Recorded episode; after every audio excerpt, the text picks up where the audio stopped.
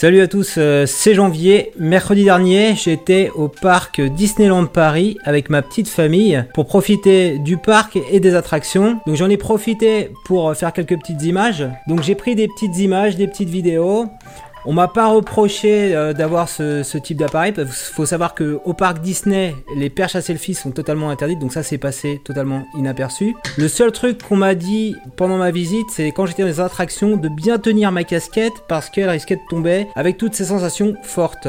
Ce que je te propose dans cette vidéo, c'est de te montrer toutes les attractions, endroits sympas, visites que j'ai faites à Disneyland pendant cette journée avec ma petite famille. Tout au long de mon récit, je te donnerai également 10 conseils pour réussir ta journée à Disneyland et surtout pour éviter le temps d'attente aux attractions. Vraiment, c'est le truc qui peut te gâcher une journée au parc Disneyland. Alors, le premier conseil que je te donne, c'est de venir un jour de semaine, donc hors vacances. Comme ça, tu es sûr qu'il y aura le moins de monde possible. Donc, tu peux y aller. Euh, par exemple un mercredi, comme ça les enfants ne manqueront que le mercredi matin. Donc tu vas poser un RTT. Donc bien sûr, je t'encourage pas à sécher les cours ou je t'encourage pas non plus euh, à être absent de ton travail, mais tu peux t'organiser. Un bon compromis, ça pourrait être par exemple d'y aller quand il y a une journée de grève pour tes enfants. Euh, donc toi, tu prends une journée de RTT, tes enfants, euh, ben ils vont pas à l'école et comme ça, tu peux aller un jour, deux semaines hors vacances et là, tu es sûr qu'il y aura le moins de monde possible à Disney. Donc nous, on y allait un mercredi. Donc ma fille a manqué l'école le matin, mais c'était pas très grave parce qu'ils avaient prévu d'aller au cinéma. Et j'ai posé ce jour-là, bien sûr, un RTT. Donc deuxième conseil, commande tes places pour le parc Disney euh, la veille. Donc tu vas prendre pour les deux parcs, Walt Disney Studio et euh, le parc Disneyland Paris classique. Comme ça, tu auras vraiment l'embarras du choix sur tes visites. Donc faut que tu le fasses la veille sur internet parce que si tu vas le jour J, que t'as pas prévu tes places, et eh ben, tu vas payer deux fois plus cher. Donc si tu vas toujours en semaine, du coup tu vas payer moins cher que si tu vas le week-end ou en période de vacances. Donc euh, c'est 49 euh, euros pour des adultes et 40 euros pour les enfants. Et si tu avais été le jour J euh, en pleine période de bourg, bah tu aurais payé deux fois ce prix-là, donc à savoir 80 euros pour les enfants, pour les deux parcs, et 89 euros pour les adultes. Troisième conseil, bah, je te recommande d'utiliser l'appli ici Disneyland Paris. Donc comme ça, tu peux voir sur cette appli les différentes attractions. Tu peux zoomer dessus, voir les temps d'attente aux attractions. Et donc en fonction de l'endroit où tu te trouves, et bah, tu vas aller seulement aux attractions où il y a le moins de monde possible. Vraiment pour optimiser ta journée et l'endroit où tu te trouves dans le parc Disneyland. Voilà, je continue ma progression vers le manoir fantôme. Vous voyez derrière moi qui sert habituellement à faire la queue, et bien il n'y a personne. Mon plan de venir un jour de semaine, toujours. Quatrième conseil, je te recommande de manger au café Hyperion. C'est ce qu'on a fait. Donc il y a des burgers, il y a des frites, c'est pas trop mauvais on va dire. Et surtout à 13h il y a un petit spectacle Star Wars. Donc il y a des petits minots, des petits padawans qui font les apprentis Star Wars et c'est vraiment super sympa à regarder avec les enfants.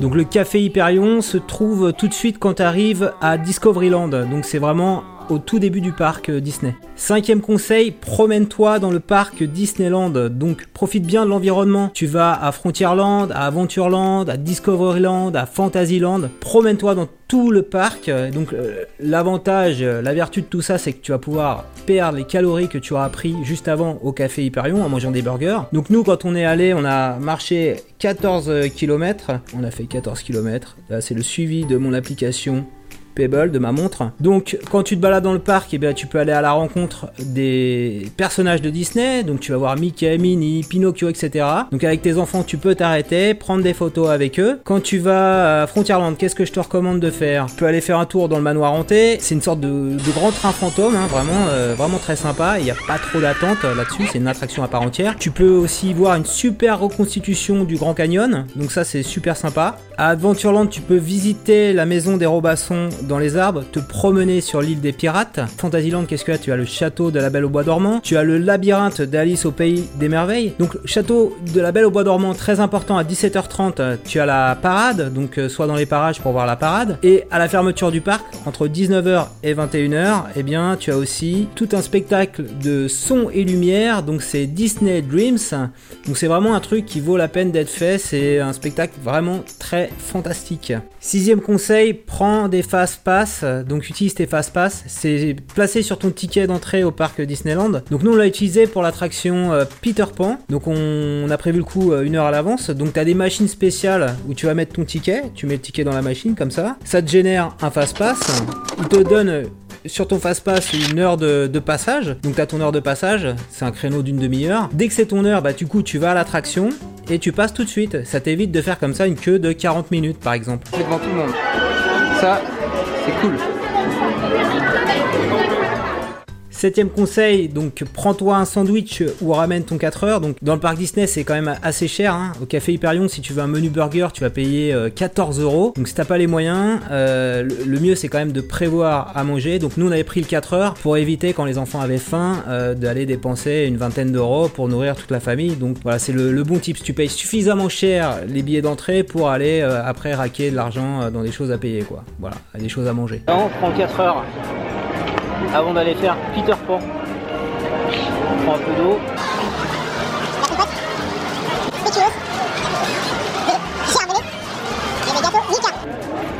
Ceci n'est pas un placement de produit. Huitième conseil, donc tu passes un peu de temps à Fantasyland, surtout pour les petits. Donc il y a plein de manèges pour les petits à Fantasyland.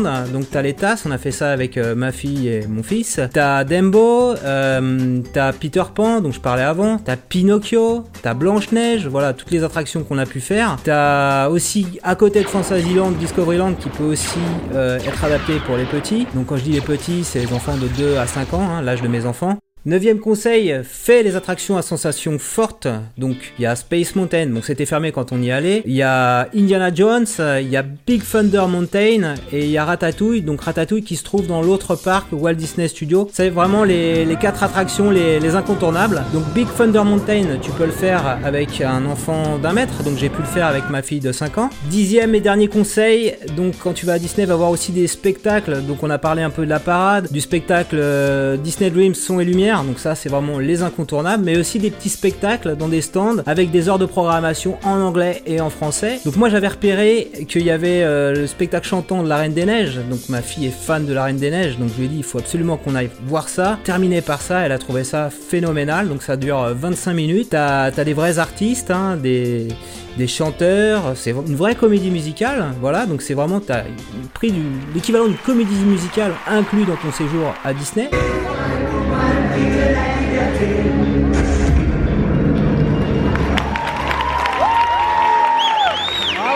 Voilà, la vidéo est maintenant terminée, j'espère que tu l'auras appréciée. N'hésite pas à mettre des petits pouces levés si tu l'as aimé. Je compte sur toi également pour commenter, pour me dire si tu es déjà allé à Disney, quelles attractions tu recommanderais de faire à quelqu'un qui n'y est jamais allé. Voilà, les trucs qui, vaut- qui valent vraiment le coup. Et je t'invite bien sûr à t'abonner à ma chaîne YouTube pour recevoir chaque semaine une nouvelle vidéo, un nouveau tuto. Je voudrais un bonhomme de neige.